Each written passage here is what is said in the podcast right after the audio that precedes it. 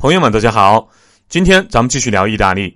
首先说说我在罗马的酒店，有次吃早餐的时候碰到了一对夫妻，老公是西西里岛的，好像是巴勒莫的，老婆是中国苏州人。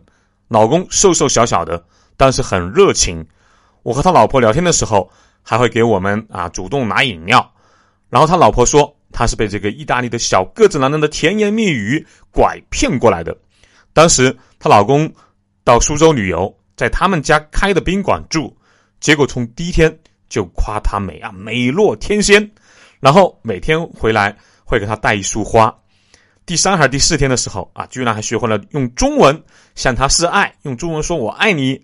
不仅如此，还给她妈妈带各种礼物，而且一直夸她妈妈有气质，爸爸有风度，说她妈妈是他看到的在全球最有气质的女生，弄得他爸爸和妈妈都越来越招架不住。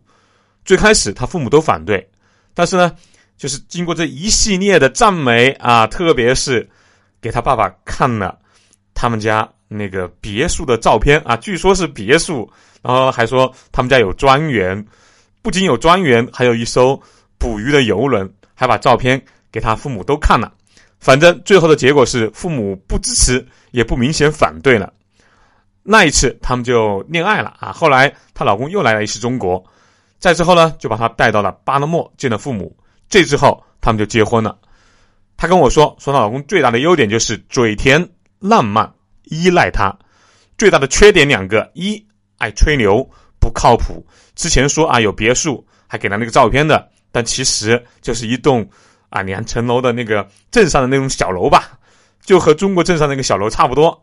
还有那个庄园，就是半亩多的种植水果的田地。至于捕鱼的游轮啊，更是夸张，是一个很小的捕鱼船，还是他姑姑家的。总的来说，经济不是很好，不会比他们那个苏州的家好多少。第二点，妈宝男，几个小时不见妈妈就会给妈妈打电话，而且还会撒娇，有的时候什么带领带什么的，还要妈妈帮忙打，甚至还有就是他妈妈坐在沙发上看电视。她会躺到妈妈的怀里的情形，为了这个事儿，她和老公还吵了几次架。老公说：“啊，你不能理解我们意大利男人对妈妈和家庭的热爱。”这还不是最夸张的，她没事还会找妈妈，有的时候呢也会找爸爸要零花钱，因为她老公啊，就每个月会给她一点钱作为基本的生活费，然后呢自己就不够花了，就说她老公是一个彻头彻尾的啃老族。要知道，那是一个三十几岁的男人。我当时听到这个时候还是半信半疑的，因为之前一直认为西方人是非常独立的。中国人之所以啃老，那是因为房价高起之后啊，靠年轻人那几年的努力是没有办法购房的，所以无奈才求助于老人。我当时认为，可能是因为他呀，就是到意大利南部之后有心理落差，所以在异国他乡。给一个同胞诉诉苦。那些年呢，我走了很多地方，发现多数的跨国婚姻都不幸福。这里面呢有这么几个原因。第一点是改革开放后刚打开国门的时候，我们太落后了，以为啊是个老外就比我们要富裕太多，所以很多女生嫁过去之后，发现根本就不是这么回事儿。这可能就是希望越大，失望越大。第二点就是双方的文化差异太大了。不是一时的爱情激情可以去填补的。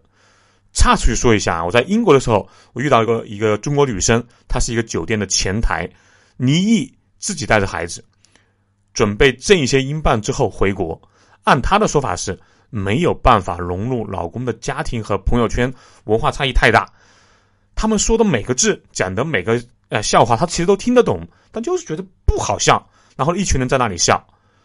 因为没有那个文化背景，在这里我提一句啊，越长大越觉得一对夫妻走到最后，除了有基本的物质条件，双方的原生家庭不要出什么幺蛾子之外，最重要就两个：三观一致和文化风俗类似。三观不合的两个人呢，会有一些底层的矛盾很难解决；而风俗文化类似，在于两个人很容易理解同一个事情。打个比方。那个在英国做前台的中国女生，她就告诉我，最后让她决定离婚的事情是，她爸爸过世好几年了，她希望每年清明至少两年，最多三年能回去扫一次墓，同时呢见见自己孤独的母亲。但她的老公完全不能理解，在他看来啊，父亲过世，他请假回家还能勉强接受，但什么清明节回家上坟，还要请假，还要花这么多钱去中国，那完全就是陋习。他和他的父母可以三五年不见一面的。我记得这种事情其实不仅是一对啊，之之前也有发生过。我不知道我之前聊过没有啊？然后呢，在英国有些地方，即使父母过世了，孩子没有一个人去看的也有不少。他们的家庭观念非常淡漠。这一块在聊英国的时候，我会具体聊到。我就碰到过一个在英国几个城市都做了那个啊老人护理的，做了十几年的一个华人朋友给我说的事情呢，真的是让人不敢相信啊！这个在聊。英国的时候，咱们再细聊。说回来，最搞笑的是，我和那个嫁到意大利西西里岛的女士聊的时候，我发现一个很有趣的一幕，就是她老公看我们讲话的表情，不是一个我们我们理解那个中年人该有的那种哎比较淡定啊，在旁边安安静静的，而是像一个小朋友一样，用两只手撑起脑袋。聚精会神的看着我们，没事还插几句嘴。我们说的是中文，他听不懂。那这个我我我我接下来说就是搞得我有点尴尬。然后就问他：“你老公听得懂中文吗？”他说：“基本听不懂。”我说：“那为什么就像微笑着看着我们呢？而且一直盯着我们看？”结果他说：“他就那样，只要有其他男性和我说话，他就会在旁边盯着。”这还不是我在意大利遇到的最奇葩的事情。二零一八年。我在罗马见到一个从来没有见过面啊，只是在网上邮件中约好了的潜在客户，然后在罗马的一家餐厅见面，就在罗马广场附近。然后呢，我一去看到一个四五岁的男人拉着一个六七十岁的老太太，啊，那唾沫横飞的在说着什么。没有错，这个就是我约的客户。第一，我没有想到他会比我先到。意大利和西班牙的客户啊，迟到半个小时很正常。第二，我做海外贸易接近十年，第一次遇到开会啊，把自己老妈带出来的。他还给我解释说啊，今天天气很不错，阳光那么好，他老妈一个人在家里没事干，就把老妈也带出来了。然后我们聊了二三十分钟，他的英文还可以，只是时不时在我们聊的那个空当处。会和一旁的老妈用意大利语啊，开心的聊上几句。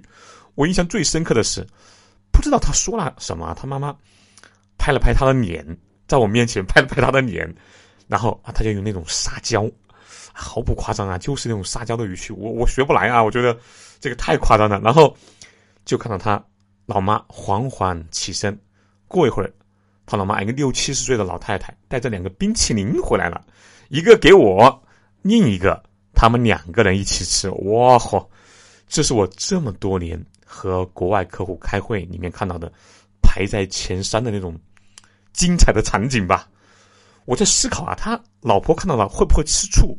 虽然是这么大年纪的一个老太太，这在中国绝对会有婆媳关系的。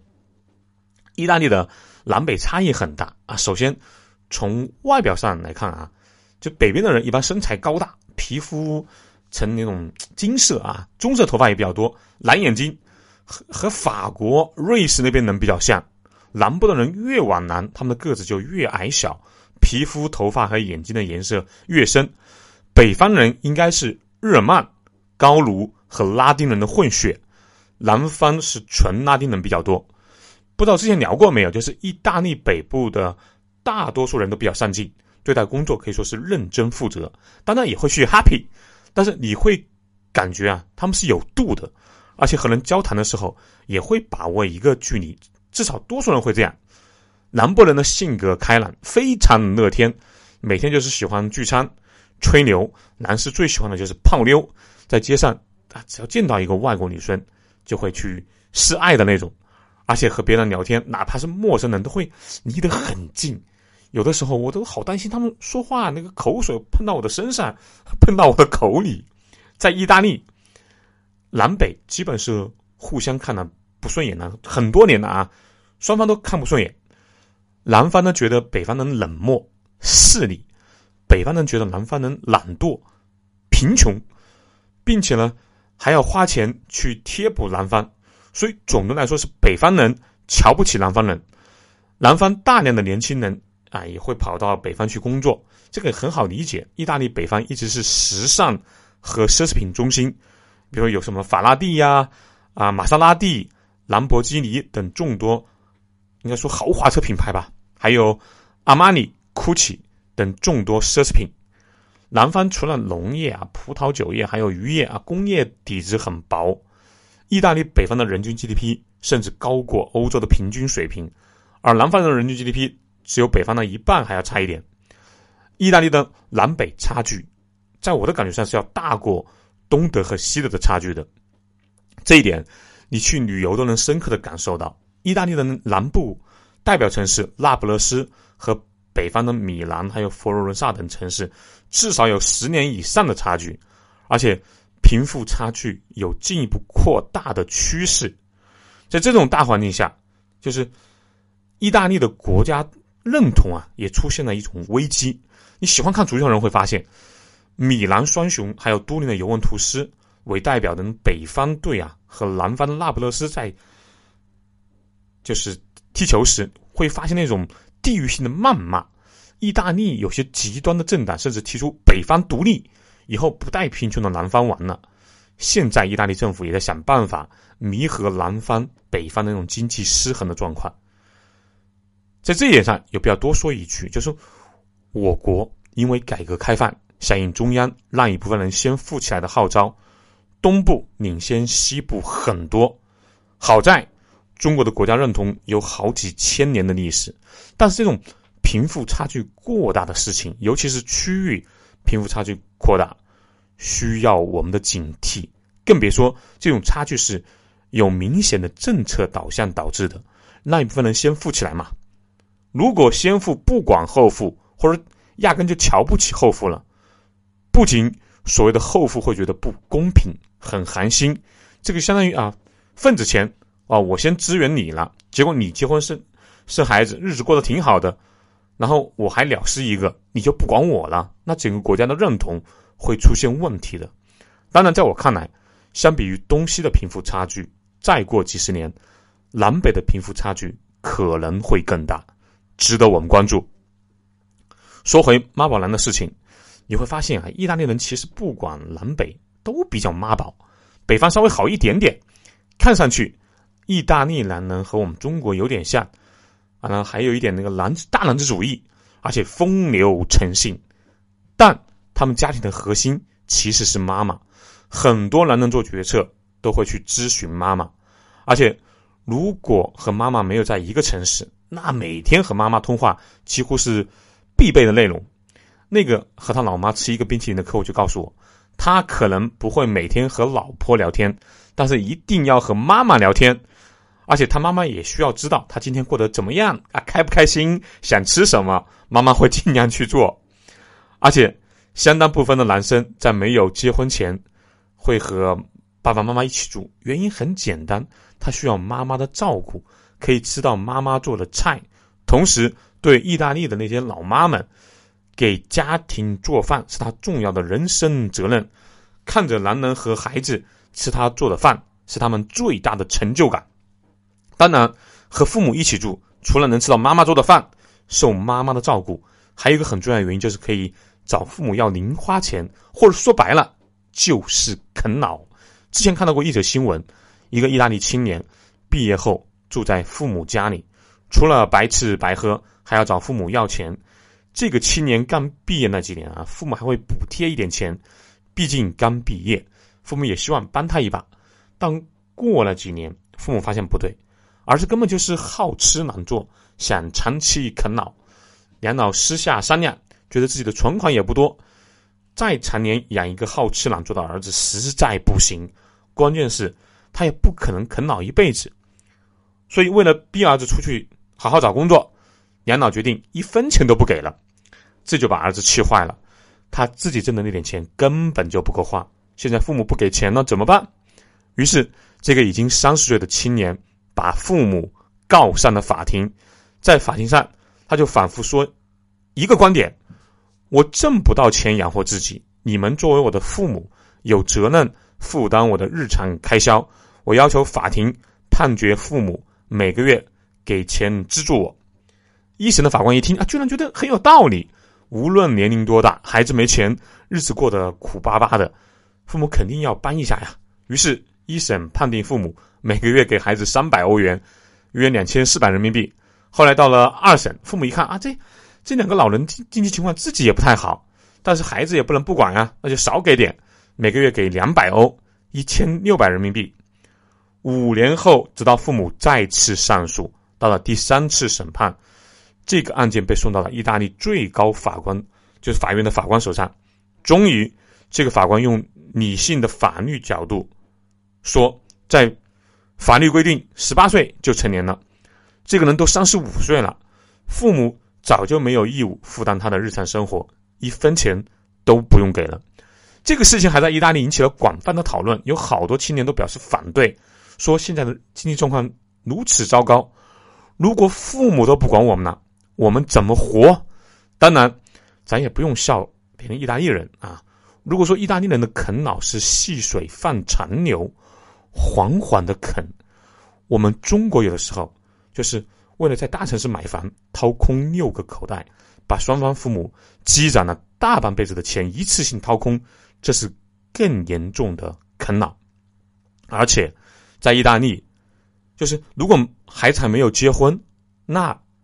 可以啃一下，但一旦结婚了，他们也会管得很少了。